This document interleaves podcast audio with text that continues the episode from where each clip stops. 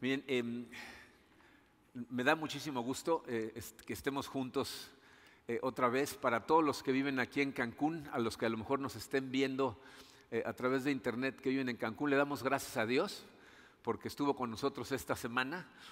A las personas que nos están viendo desde otros lugares les damos una cordial bienvenida y, no sé si sepan, pero Cancún recibió la visita de dos tormentas seguidas. La semana pasada eh, pudimos tener servicio el jueves, pero tuvimos que cancelar el del domingo porque entró la tormenta Gama, que traía muchísima agua, inundó nuestra sala de máquinas, no teníamos agua en la iglesia, entonces no pudimos tener el servicio el domingo. Y luego esta semana, el martes en la madrugada, entró la tormenta Delta, que esta ya era un huracán que venía como categoría 4. La verdad es que Dios escuchó nuestras oraciones y se redujo a categoría 2 justo antes de pegar. Eh, pero la verdad es que digo, no sé si les pasa, pero eh, este año empieza con una pandemia a nivel mundial. Se empieza a enfermar gente alrededor de todos nosotros, se empiezan a morir personas en todo el mundo. Luego eso como, como consecuencia trae una, una recesión económica eh, que es a nivel mundial aparte. Todas las áreas de la sociedad de repente se detienen a nivel mundial. Y luego viene una tormenta tropical y, nos deshace las máquinas. Y luego entra un huracán. Digo, no sé si les pasa que de repente volteas al cielo y dices, ¿en serio? ¿No? O sea, ¿alguna otra cosita? Miren, eh, este mensaje ni siquiera era parte de esta serie. No lo tenía yo planeado como parte de la serie, pero, pero Dios puso fuertemente en nuestro corazón hablar de esto porque ¿qué es lo que debemos hacer nosotros como creyentes cuando de, de pronto empezamos a recibir tormenta tras tormenta tras tormenta? Por eso le puse a este mensaje la temporada de tormentas en plural. ¿no? Vamos a analizar cu- cuando nos suceden muchas cosas al mismo tiempo. Vamos a ponernos en manos de Dios y vamos a estudiar este tema. Padre, eh, te damos gracias, Señor, por tu amor. Te damos gracias porque especialmente eh, eh, en esta semana sentimos profundamente tu presencia. Eh, te damos gracias, Señor, porque siempre estás con nosotros, porque sabemos que tú siempre estás en control. Pero también sé, Señor, que muchas veces eh, la, continuidad de cosas como las que estamos viviendo empieza a confundir a mucha gente. Y te pido, Señor, que tu Santo Espíritu llene nuestros corazones en este momento y nos dé mucha luz, mucho entendimiento para ver las cosas que vamos a estudiar el día de hoy. Eh, queremos ponernos en tus manos, Señor, queremos depender de ti. Así es de que a ti vamos, Padre, para que tú nos guíes y te lo pedimos en el poderoso nombre de tu Hijo Jesucristo. Amén. Bien, miren, em, hay, hay momentos eh, com- como estos que estamos viviendo que son eh, muy inusuales, en donde la serie de tormentas que estamos viviendo eh, nos están pasando a todos. Pe- Pero esto de lo que voy a hablar el día de hoy no es específicamente por- porque tuvimos la pandemia y tenemos las tormentas, porque esto obviamente lo necesitamos escuchar debido a esto. Pero va a haber momentos en tu vida en donde la serie de tormentas te van a pegar específicamente a ti, a lo mejor a tu familia, a lo mejor a, tu empresa, y a lo mejor no a todo el mundo a tu alrededor como nos está pasando ahorita, pero, pero es una serie de cosas que de repente te van a asfixiar. ¿No? Nosotros eh, vivimos un año eh, así, eh, más o menos de octubre del 2016 a octubre del 2017. Eh, a finales de octubre fue cuando, del, de- del 16 fue cuando nuestro hijo Alex empezó a perder la vista en un, en un ojo. O sea, se dio cuenta cuando cerraba un ojo que en el otro veía un círculo de luz que empezó a expandirse. Y Karina y yo le vimos la cara de pánico al doctor cuando de pronto se le pasó al otro ojo y el, doc- el doctor no tenía idea de por qué estaba sucediendo. ¿verdad? Por, más que les hicieron exámenes, le, hicieron exámenes, no, no- no podían determinar qué lo estaba causando. Y luego, al mes y medio, nos enteramos que a nuestro otro hijo le está pasando exactamente lo mismo. Y luego, más o menos dos meses después, nos enteramos de que lo que tienen es un mal congénito, genético, que es irreversible, incurable y van a perder la vista. Y cuando estábamos en medio de la asfixia de eso, fallece mi papá. ¿No? Son momentos en donde te- te- realmente te, te jalan el tapete, se, se te mueven los pies, ¿no? Y entonces me sentí como el salmista en el Salmo 11, versículo 3, dice el salmista, si los fundamentos son destruidos, ¿qué puede hacer el justo? En este momento, obviamente, todos estamos sufriendo de diferentes situaciones y aunque nos pega de diferente manera, porque para algunas personas han sido dolores profundos por la pérdida de gente a la que amamos, otros han sido dolores pero, porque tenemos problemas financieros, pero nos está pegando a todos. Y aunque somos gente de fe, la verdad es que llega un momento en que decimos, ¿y ahora qué hacemos? ¿Qué es lo que tenemos que hacer? Pero te puedo asegurar una cosa, si tú le haces esa pregunta a Dios, ¿qué puedo hacer con todo esto que traigo conmigo? Te va a contestar con tres palabras. Él siempre dice lo mismo, vengan a mí. Son las palabras de Jesucristo en Mateo 11, 28. Jesucristo dijo, vengan a mí todos ustedes que están cansados y agobiados y yo les daré descanso. Dice, tristemente la, tendencia muchas veces a la gente es, eh, enojarse, amargarse y, y, alejarse de Dios cuando lo que la Biblia nos dice que tenemos que hacer es exactamente lo contrario. Entonces, la pregunta que vamos a contestar el día de hoy, que les puse en su programa, es cómo conectar con Dios en tiempos realmente duros. ¿Cómo, conectamos con Él? Bien, e, el mejor ejemplo que nos da la Biblia acerca de una persona a la que le llueve durísimo y, en, muy poquito tiempo, en un solo día, es la historia de Job. Eh, no sé si han leído el libro de Job en el Antiguo Testamento, eh, eh, es el libro más antiguo del Antiguo Testamento, pero este hombre, fíjense, Job era una persona que la Biblia nos dice que era un hombre justo a los ojos de Dios, es decir, que era una persona que trataba de vivir su vida correctamente y tenía una relación profunda con Dios. Es una persona que tiene mucho dinero, ¿ah? tiene, manadas de bueyes, asnos, ovejas, camellos, tiene montones de criados, tiene hijos e hijas. Es una persona muy adinerada. Y en un solo día pierde todo. Dice la Biblia que llega un criado y le dice, Señor, estábamos cuidando a los bueyes y a los asnos y de pronto llegaron los de Saba, los sabeos, eh, asesinaron a todos los criados menos a mí, se robaron todos los bueyes y los asnos, nada más sobreviví yo y vine a avisarte. Y literalmente dice, no había terminado de hablar ese individuo cuando llega otro siervo y le dice, eh, eh, Señor, cayó un rayo del cielo, imagínate, cayó un rayo del cielo e incineró a todas tus abejas y, ovejas y mató absolutamente a todos los criados menos a mí. Y vine corriendo para avisarte. Y no había terminado de hablar ese individuo cuando llega otro y le dice, Señor, nos emboscaron los caldeos se robaron todos tus camellos y mataron a todos los criados y nada más quedé yo para avisarte. Y no había terminado de hablar ese individuo cuando otro llega y le dice, Señor, todos tus hijos y tus hijas estaban comiendo un banquete en casa de tu hijo el mayor cuando vino un viento poderoso, tiró la casa y todos fallecieron en un día.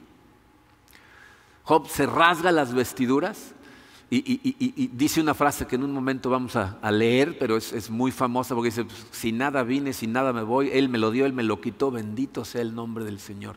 Y el siguiente día lo que sucede, Satanás permite que se le llene todo el cuerpo de llagas y el único familiar que le queda vivo es su esposa. Y su esposa le dice, ¿todavía sigues alabando a ese Dios? Maldice a Dios y muérete. Y entonces, Job, eh, dice una de las frases más profundas, pero más difíciles de asimilar que hay en la Biblia. Si quieren leerla, no está en su programa, está en Job 2.10, dice, si de Dios sabemos recibir lo bueno, ¿no sabremos también recibir lo malo? La verdad es que yo no sé si podría responder de la misma manera que respondió Job ante la cantidad de tragedias que le pasan en un solo día.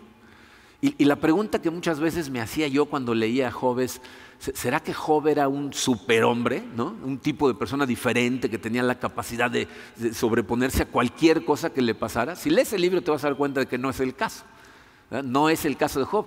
Pero lo, lo que es evidente, fíjense, es que Job sabe por experiencia que hacer ciertas cosas hace que el que te ayude a pasar todo eso con fortaleza sea Dios.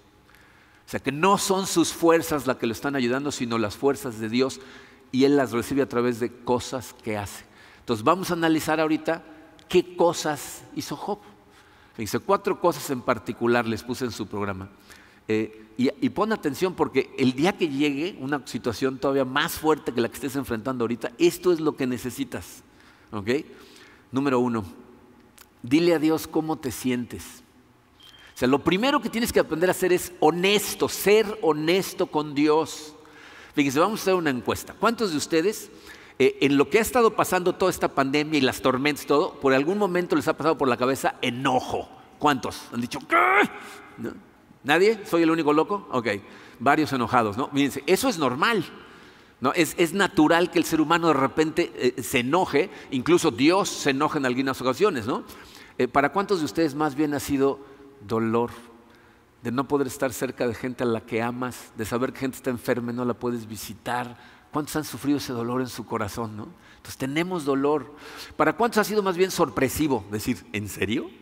O sea, otra y otra. Y ahorita me acaban de decir que ya viene otra tormenta de camino. ¿Ya, oyeron? ¿No, no, les sorprende? Eh, a, lo mejor es miedo. ¿no? A lo mejor eh, estás viendo el futuro y no sabes ni qué va a pasar, si se van a reabrir los negocios, si va a regresar el turismo. En cuanto empieza a regresar llega una tormenta y sale corriendo. A lo mejor estamos aterrados. Miren, esas emociones que sentimos, necesitamos recordar, el que nos las dio para que podamos experimentar esta vida es Dios. Él te permite tener esas emociones para experimentar la realidad, por lo tanto, Él no nada más aguanta que vayas y le digas, lo entiende. Jesucristo vivió como hombre precisamente para entender estas cosas. Y entonces, fíjense cómo es lo que Job hace, es va y le dice. En, en Job capítulo 7, versículo 11, dice Job, por lo que a mí toca, no guardaré silencio. La angustia de mi alma me lleva a hablar. La amargura en que vivo, fíjense, esa es la emoción de, Job, está amargado. La amargura en que vivo me obliga a protestar. Protesto, le dice a Dios. muchas veces los cristianos pensamos que no se vale quejarse que no podemos protestar como si tuviéramos un Dios represivo. Eh, eh, escuché un, cuento hace mucho tiempo de un hombre que vivía en la Unión Soviética, ¿se acuerdan cuando la Unión Soviética era un país totalmente represivo hacia su propia gente? Y entonces pide permiso para irse a vivir a otro país. Y entonces tiene una, este, entrevista con un miembro del gobierno y el miembro del gobierno le pregunta, le dice, eh, ¿por qué se quiere ir? ¿No le gusta su casa? Dice, no, no, no me puedo quejar. bueno, entonces no le gusta su trabajo. No, no, tampoco me puedo quejar de mi trabajo. Entonces no le gusta el gobierno. Dice, no, no, no, tampoco me puedo quejar del gobierno. entonces, ¿por qué se quiere ir? Dice, porque allá sí me voy a poder quejar. ¿No? O sea, eso es lo que crees que tenemos como Dios, un Dios que no te permite quejarte, protestar por las cosas que están pasando. Fíjate, lo que está haciendo Job ahí es exactamente lo mismo que hizo el rey David, el rey más famoso del pueblo de Israel, que la Biblia le llama un hombre conforme al corazón de Dios. Fíjense en sus palabras, Salmo 142, versículos 1 y 2 dice, a voz en cuello, o sea, a gritos, dice, eh, al Señor le pido ayuda, a voz en cuello, al Señor le pido compasión, ante Él expongo mis quejas, ante Él expreso mis angustias. O sea, vengo a quejarme, Señor. No, digo, no sé si te parece extraño que Dios no nada más te permita, sino que preferiría que fueras a Él con tus quejas. la Biblia para ayudarnos a entender eh, cómo es Dios, cuál es el carácter de Dios, nos da una, una, imagen que podamos comprender y nos dice, Dios es como un padre amoroso. en la tierra hay todo tipo de padres, ¿no? Y él dice, bueno, Dios es como un padre amoroso. Em, de las cosas que, que, más nos duelen, eh, a Karina y a mí, es ver a nuestros hijos sufrir porque los estamos viendo, los que perdieron la vista, les ves el dolor en la cara, pero no se quejan, no se comunican, ¿qué tienes? Nada. No me quiere decir, sobre todo uno de ellos, no te dice, ¿cómo le puedo ayudar? ¿Cómo se abre el canal de comunicación para que yo sepa qué cosas podemos hacer si no me dice? Ahora, fíjate, en el caso de Dios, Dios no necesita que le digas para saber qué tienes en el corazón, pero si tú no vas a Él, no se abre el canal, tú te estás cerrando. Entonces necesitamos ir a Él. Es importantísimo, Él preferiría que fueras, por dos razones. Para empezar, porque está siendo honesto contigo y con Él. No siendo estoico, sino siendo honesto. Y en segunda, estás demostrando que tienes fe en Dios cuando vas a Él. Salmo 116, versículo 10 dice, aunque digo, me encuentro muy afligido, sigo creyendo en Dios. Y eso es lo que demuestras que tienes fe en Dios cuando lo que haces es ir a Él con lo que traes cargando y vas y te quejas con Él. Fíjate, no de Él. Eh, si leen la historia del pueblo de Israel, hay momentos cuando estaban en el desierto que dice la Biblia que salían a la puerta de sus tiendas de campaña y se quejaban unos con otros de Dios y Dios estaba furioso. No, quiere que te estés quejando de Él, quiere que vayas y te quejes con Él, porque lo que haces es abrir un canal. Pero para que ese canal funcione de forma muy profunda, tenemos que pasar al número dos. Dice, alaba a Dios a pesar de las circunstancias. O sea, no nada más decir y quejarte, sino también alabar a Dios. ¿Eh? E, eso es lo que hizo Job. Ese versículo que les dije hace un ratito que íbamos a leer es Job 1.21. Sucede justo después de que el último individuo le dice que también sus hijos habían fallecido y estas son sus palabras. Entonces dijo, desnudo vine a este mundo y desnudo saldré de él. El Señor me lo dio todo y el Señor me lo quitó. Bendito sea el nombre del Señor. O sea, lo está adorando, lo está alabando. Y dice, bendito sea el nombre del Señor. Bien, ¿saben por qué esto es tan importante? Alabar a Dios en medio de la conversación que estés teniendo, aunque sea una conversación de queja, lo que abre es el canal para que Dios te haga sentir sus bendiciones, para que sientas su paz, para que sientas su confort, para que sientas su fortaleza. En el momento que tú empiezas a alabar a Dios, tu corazón empieza a recordar lo que Dios es y empiezas a recibir esas bendiciones de Dios. Nos cuesta mucho trabajo porque muchas veces en esos momentos lo que queremos es una explicación, pero créeme, lo que necesitas en ese momento no es una explicación.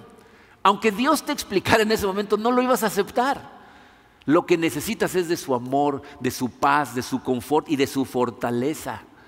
Job sabe por experiencia que bendecir a Dios abre ese canal. Por eso no es una resistencia especial en Job, es más bien sus acciones de ir y bendecirlo y eso es lo que le da fortaleza. Miren, estas son cosas que yo les he contado muchas veces por experiencia.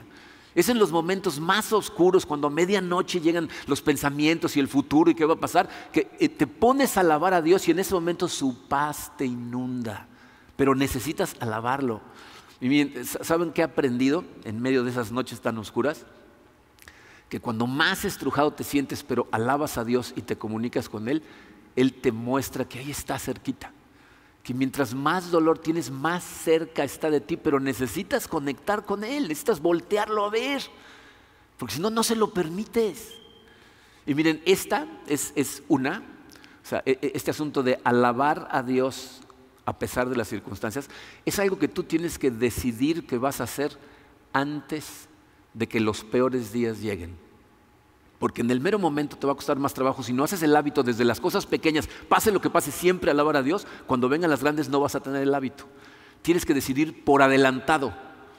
El, libro del profeta Habacuc es un libro muy interesante, muy cortito, son tres capítulos, porque el profeta Habacuc eh, empieza eh, quejándose. Eh, repite varias veces al principio, ¿hasta cuándo, Señor? ¿Hasta cuándo? ¿No? Se está quejando con Dios.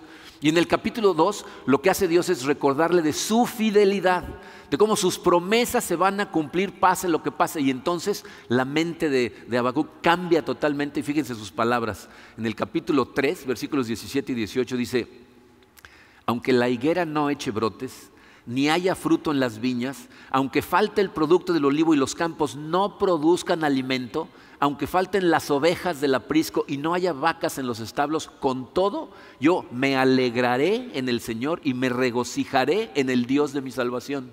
¿Se fijan que está hablando en futuro? O sea, no está diciendo, porque ahorita no hay comida, está diciendo, aunque en el futuro no haya comida, no haya ovejas, el campo no dé nada de fruto, yo de todas maneras me alegraré en el Señor y me regocijaré en qué? ¿Se fijaron en lo que dijo? En el Dios de mi salvación, es decir, en las promesas de Dios. Entonces necesitamos alabar a Dios y esa es la fuente de paz, de confort, de tranquilidad.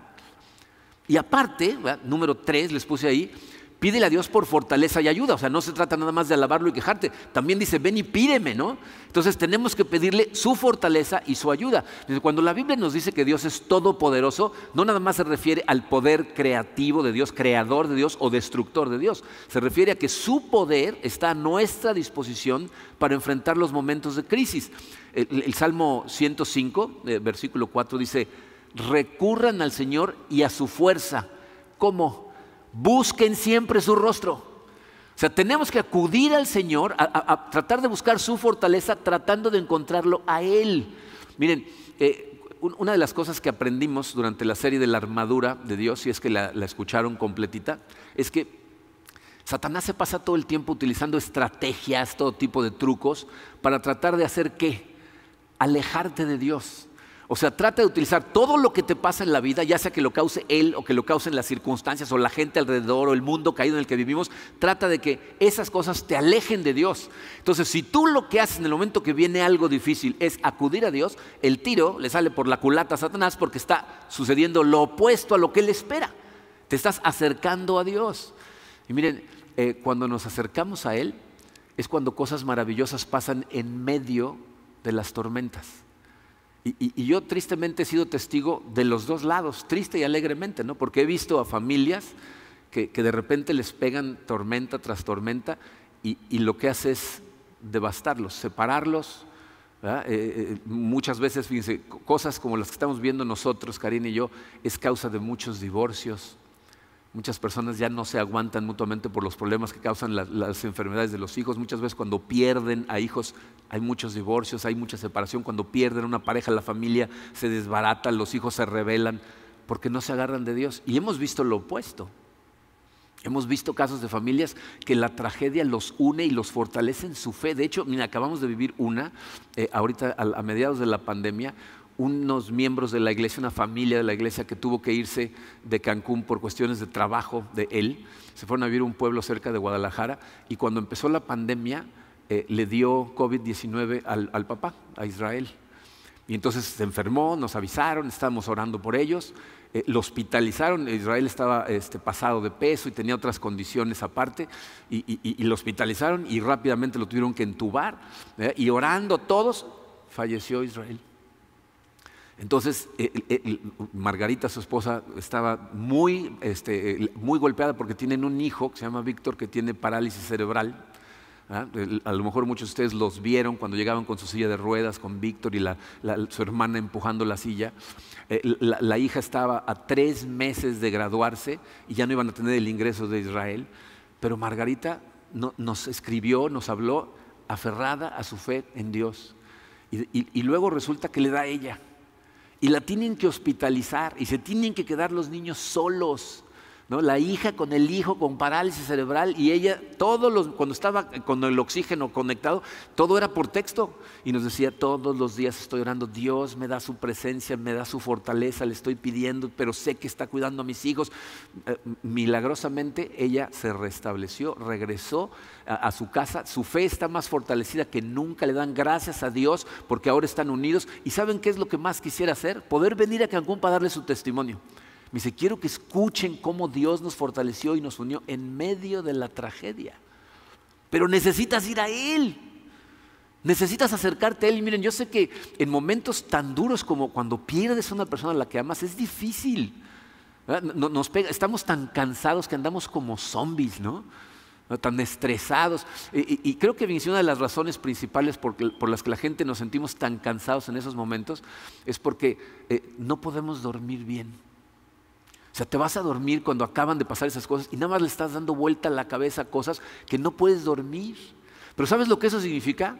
Que estás tratando de pasar la, tormenta, incluso la noche, en tus fuerzas en lugar de en las fuerzas de Dios. Vean este salmo. Salmo 3, versículo 5. Eh, dice David, yo me acuesto, me duermo y vuelvo a despertar porque el Señor me sostiene. Este salmo lo escribió David cuando el ejército del rey Saúl lo estaba persiguiendo y David andaba escondiéndose en donde podía dormir en una cueva escondidas. Pero dice, pero dormía como un lirón. ¿Por qué? Porque el que me sostiene es el Señor. Si, esto dependiera de mí, no podría dormir. y miren, traten de experimentar con estas cosas porque yo no sé si lo han hecho, pero a mí me ha pasado que me despierto a las 3 de la mañana y empiezo a pensar en el futuro y en lo que va a pasar y si me pasa algo. Y me empiezo a buscar y empiezo a pensar en Dios, a darle gracias, a alabar y luego le digo, Señor, necesito descansar. Ahí te dejo las broncas, ayúdame a dormir. Y me duermo y quedo pero inconsciente. ¿eh? O sea, Él te ayuda cuando le pasas las cosas a Él. Pero si las estás tratando de pasar con tus propias fuerzas, pues, no vas a poder. Luego, para otras personas el problema es diferente. el Salmo 37, 39 dice, el Señor rescata a los justos. Él es su fortaleza en tiempos de dificultad. Y hay gente que ve un versículo como este y piensa, pues a mí no me está rescatando, ¿será que no soy lo suficientemente bueno? Y entonces empiezas a pensar que lo que te está pasando es un castigo.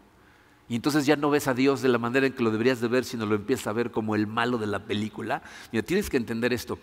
Cuando la Biblia habla de un justo, dice el Señor rescata a los justos, no está hablando de una persona que cumple todos los mandamientos todos los días de su vida, porque eso es imposible.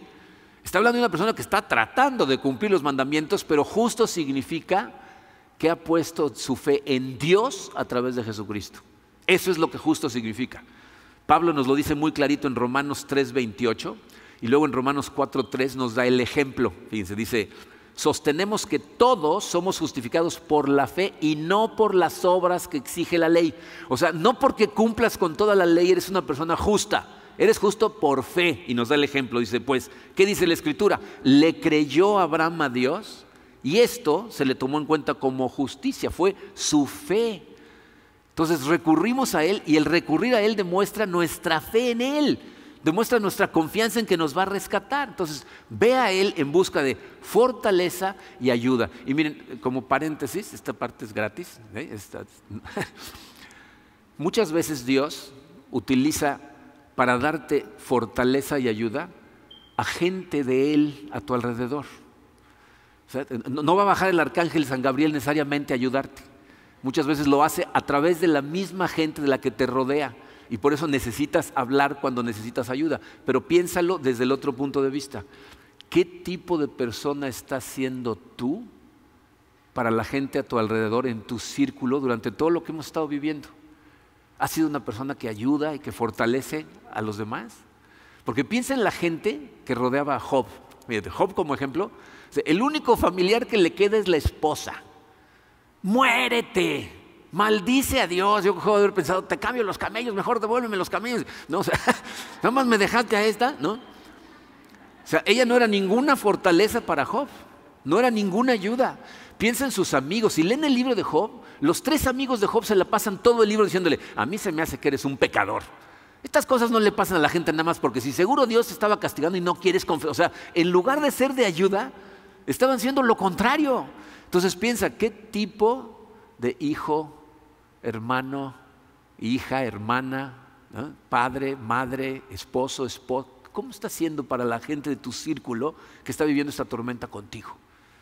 Porque debemos ser a veces la fortaleza y la ayuda que Dios manda. cerramos el paréntesis. Ahora, por último, fíjate, y para que todo esto funcione, eh, eh, todas estas cosas son, son, son, importantes, van de la mano, te empujan una a la otra y necesitan ser todas. ¿Ok? Dice número cuatro, dice, mantén tu enfoque en Dios y sus promesas. Necesitas mantener tu mente puesta buscando el rostro de Dios, pero aparte confiando en sus promesas. Esto significa que tu relación con Dios no puede ser escuchar un mensaje a la semana. Necesitas tener comunión con Él a través del estudio de su palabra, de la meditación de su palabra, de, la oración, ¿ah? de, esperarte a recibir de Él, de la comunión con otros cristianos. O sea, necesitas tener ese contacto permanente. ¿Saben por qué es tan difícil muchas veces acudir a Dios en los momentos en donde más duelen las cosas? porque a Dios no lo vemos. Los problemas sí los sentimos y los vemos, ¿no? Entonces nos parecen más grandes, más poderosos que Dios. Pero quiero que se fijen muy bien en algo que nos dice la Biblia. El apóstol Pablo, en 2 Corintios 4, versículos 16 al 18, fíjense, nos va a hablar de dos conceptos y necesitamos analizarlos despacito porque son poderosísimos. ¿ok? El primer concepto dice, por tanto, no nos desanimamos, pues los sufrimientos ligeros y efímeros que ahora padecemos producen una gloria eterna que vale muchísimo más que todo sufrimiento. Segundo concepto, Así que no nos fijamos en lo visible, sino en lo invisible, ya que lo que se ve es pasajero, mientras que lo que no se ve es eterno. Entonces, fíjate, la primera parte dice, los sufrimientos ligeros y efímeros producen una gloria eterna que vale mucho más. Tienes que entender esto. No está minimizando tu dolor. No está diciendo, ay, ese dolorcito que estás sintiendo no seas payaso y exagerado. No te está diciendo eso. Lo que está haciendo es tratar de ponerlo en perspectiva. ¿Y saben cómo ponemos algo en perspectiva? Lo comparamos con algo más. Así pones las cosas en perspectiva. ¿ok? Entonces a ti lo que te está diciendo es, este dolor que estás sufriendo puede ser muy profundo y muy doloroso en este momento, pero va a durar como lo que la Biblia nos dice que es la vida. No va a durar casi nada. Es pasajero, se va a ir. En cambio, dice, la gloria que eso produce es una gloria eterna Vas a pasar la eternidad en un lugar de gozo perfecto y absoluto en presencia de un Dios maravilloso y acompañado de la gente que puso su fe en Cristo. Entonces, este dolorcito contra esta gloria, dice, no se compara. ¿Ok? Por un lado, pero por el otro, y este es el punto que a mí me encanta, fíjate, nos dice, no nos fiamos en lo visible, sino en lo invisible, porque lo que se ve es pasajero y lo que no se ve es eterno. Lo que nos está diciendo es, el, mundo venidero es lo que es real. Este lugar en donde estamos no es real, es de mentiritas. Esto va a pasar, se va a desaparecer. ¿Saben cuál es una buena manera de entender eso? ¿Alguna vez se han despertado de un sueño y se despiertan profundamente tristes o enojados?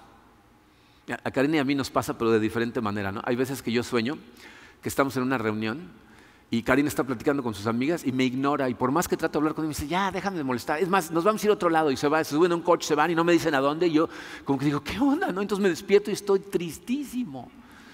Y de repente hay veces que ella se levanta y, y pum, me da uno. Le digo, ¿qué onda? Me dice, no, pues es que en tu sueño te portaste horrible conmigo, ¿no? O sea, se despierta enojada conmigo. ¿Les ha pasado? que te despiertas enojado. Hay veces que tengo sueños en donde, en donde pienso que pierdo cosas, ¿no? Sueño que perdí mi, cartera o mi teléfono, ¿no? Entonces me, despierto angustiado, ¿no?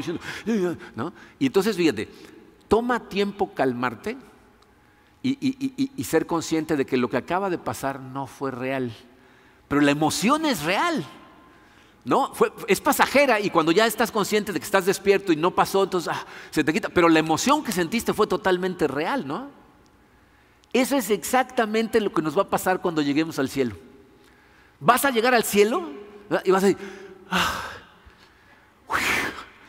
todo eso ya no fue real, ya pasó. No existe, voy a estar en un lugar de, de alegría perfecta, de gozo perfecto, en donde de pronto te vas a dar cuenta que no perdiste nada. Dice, por eso nuestra urgencia de llevarle la palabra de Cristo a toda la gente a tu alrededor y a la gente a nuestro alrededor. Porque cuando llegue yo al cielo voy a decir, ahí está mi papá, no lo perdí. Aquí está. Aquí estamos en presencia del Señor. Entonces de repente todo ese dolor que sentiste, que es pasajero, se va a ir. Vamos a sufrir mientras estemos aquí, vamos a sufrir. Y Dios nos ofrece su consuelo y su fortaleza, pero para poder obtenerlos tenemos que estar enfocados en Él. Fíjense lo que Jesucristo dejó registrado en Juan 16:33. Les digo todo esto para que encuentren paz en su unión conmigo. En el mundo ustedes habrán de sufrir, pero tengan valor. Yo he vencido al mundo. Dice, sí va a haber un sufrimiento, pero ten valor. Porque yo ya vencí a la muerte, ya vencí al pecado, ya vencimos. Miren, ah, como conclusión, eh, eh, eh, estoy convencido, creo que es una de las cosas que la pandemia nos ha enseñado, es que cuando se trata de crisis, eh, todo se reduce a una cosa, que es muy básica. La Biblia nos enseña que Dios es nuestro Padre amoroso, que creó todo en perfección y que nosotros rompimos nuestra relación con Él, pero por amor a nosotros mandó a su Hijo Jesucristo para restaurar esa relación. Y si nosotros estamos en Él, entonces tenemos plenitud en esta vida. Nuestro problema es que nosotros estamos tratando todo el tiempo de encontrar esa plenitud que deberíamos de encontrar en nuestra relación con Dios en cosas o gente a nuestro alrededor. Entonces, cuando nosotros estamos tratando de encontrar plenitud en las cosas que tenemos o en la gente que tenemos a nuestro alrededor, dos cosas pasan. Para empezar, siempre sientes un vacío en tu corazón. Porque nada, absolutamente nada, ni el amor de la gente a tu alrededor, ni, ni todas las cosas que puedas comprar en esta vida pueden llenar el espacio que deja vacío tu corazón cuando Dios no es tu relación más importante. Entonces, por un lugar te vas a sentir siempre vacío, pero en segunda, cuando ponemos nuestra fe en esas cosas, cuando las perdemos, entramos en crisis. O sea, la crisis que enfrentamos es porque estamos perdiendo cosas en las que habíamos puesto nuestra fe, donde habíamos puesto nuestra confianza. Entonces, nuestra seguridad y fortaleza tiene que basarse en el reino de Dios, en las promesas a futuro que la Biblia nos dice que son inamovibles, inconmovibles. Fíjense, Hebreos 12:28 dice, así que nosotros que estamos recibiendo un reino inconmovible, seamos agradecidos, inspirados por esta gratitud, adoremos a Dios como a Él le agrada. A largo plazo tenemos la seguridad de la eternidad que mientras mantengas tu mente en esas promesas de Dios, pasar las tormentas de esta vida va a ser posible para ti y Dios te da la fortaleza que necesitas para atravesarlas. Dice el Salmo 69, 32, al ver esto, se alegrarán los afligidos y se animará el corazón de los que buscan a Dios. Llegaste el día de hoy afligido, con miedo, angustiado. Para que tu corazón pueda alegrarse, necesitas buscar a Dios. Ve, cuéntale lo que traes en el corazón, pídele ayuda, alábalo y concéntrate en sus promesas a futuro. Vamos a orar. Padre, eh, Señor, te damos eh, tantas gracias por el amor que nos has mostrado siempre, por el Espíritu Santo que tú enviaste a vivir en nosotros y que puede traer todas estas cosas a nosotros cuando nos comunicamos contigo. Sé, Señor, que muchas de las cosas que acabamos de estudiar, eh, la gran mayoría de los que estamos escuchando estas palabras ya las sabemos, ya las habíamos escuchado. Y sin embargo, en los momentos más complicados se nos olvidan. Eso no nos detiene de amedrentarnos, a veces de amargarnos o de enojarnos. Eh, queremos pedirte, Señor, que nos recuerdes especialmente en esos momentos tan oscuros que todos vamos a pasar, que tú ahí estás, que estás al pendiente de nosotros y que podemos ir a ti, que podemos contarte con toda tranquilidad las emociones que estamos sintiendo, nuestras angustias, incluso quejarnos ante ti. No permitas que se nos olvide, Señor, también alabar tu santo nombre, porque eso, Señor, es lo que permite que nos llenes de tu amor. Ayúdanos, Señor, necesitamos de tu ayuda, necesitamos de tu fortaleza. Y te pido que a través de tu Santo Espíritu nos ayudes a todos a mantener nuestra mente siempre puesta en ti y en lo que viene, en el futuro que es lo que realmente existe. Llénanos de ti, Señor, te lo pedimos en el poderoso nombre de tu Hijo Jesucristo. Amén. Muy bien, eh, no se nos vayan porque vamos a salir en cierto orden, pero tenemos un par de anuncios para ustedes. Gracias. Este, pues nos da mucho gusto estar aquí con ustedes otra vez. Este, Queremos avisar y vamos a hacer un anuncio con más este, detalles, pero estamos haciendo trabajo para simplificar lo que es las clases para los niños de primaria. Todavía no vamos a tener ellos aquí en la iglesia, nos sentimos que estamos preparadas todavía para hacer eso. Entonces, este, tuvimos varios papás que hablaron para decir que era difícil de tener todas las cosas listas para la clase y imprimir cosas y todo. Y toda la semana también están con los niños en la casa haciendo sus clases. Entonces, estamos haciéndolo de manera más simple, para ustedes y eh, pronto vamos a sacar un anuncio explicando bien cómo, cómo van a estar las, clases. Por otro lado, queríamos platicarles, si no estuvieron por aquí el jueves de la semana pasada, que les dimos la noticia a los que vinieron, pero después de, años de estar batallando con ello, eh, nuestra iglesia por fin fue registrada oficialmente como asociación religiosa. ¿Ah? Ahora eh, tenemos el nombre Iglesia Cristiana Comunidad de Fe AR, Asociación Religiosa. Es, un triunfo. Le damos las gracias a todos los que participaron años trabajando en eso. Gloria a Dios. Pero eh, ese cambio conlleva también un cambio de cuenta bancaria, porque ahora la, otra cuenta estaba a nombre de Compañerismo Cancún AC, y, ahora tenemos nuestra cuenta a nombre de la AR. Este, si no tienes esta cuenta, puedes acudir a, nuestra página de Facebook, eh, la mandamos también por WhatsApp a, las redes que tenemos, está en nuestra página de internet o tómale una foto a la pantalla, como tú quieras. La semana que entra vamos a tener tarjetitas para la gente que se la quiere llevar impresa. Eh, si has estado depositando a la cuenta antigua, no pasa nada, o sea, esa cuenta sigue activa, pero el objetivo es que todo el mundo de este momento en adelante empiecen a diezmar, a ofrendar a esa nueva cuenta. ¿okay? Entonces, y si normalmente haces por la máquina aquí en la iglesia Hoy no es posible por cosas del huracán. Este, no tenemos internet todavía en, en el edificio, entonces tendría que ser por la otra La semana. semana que entra, ¿ok?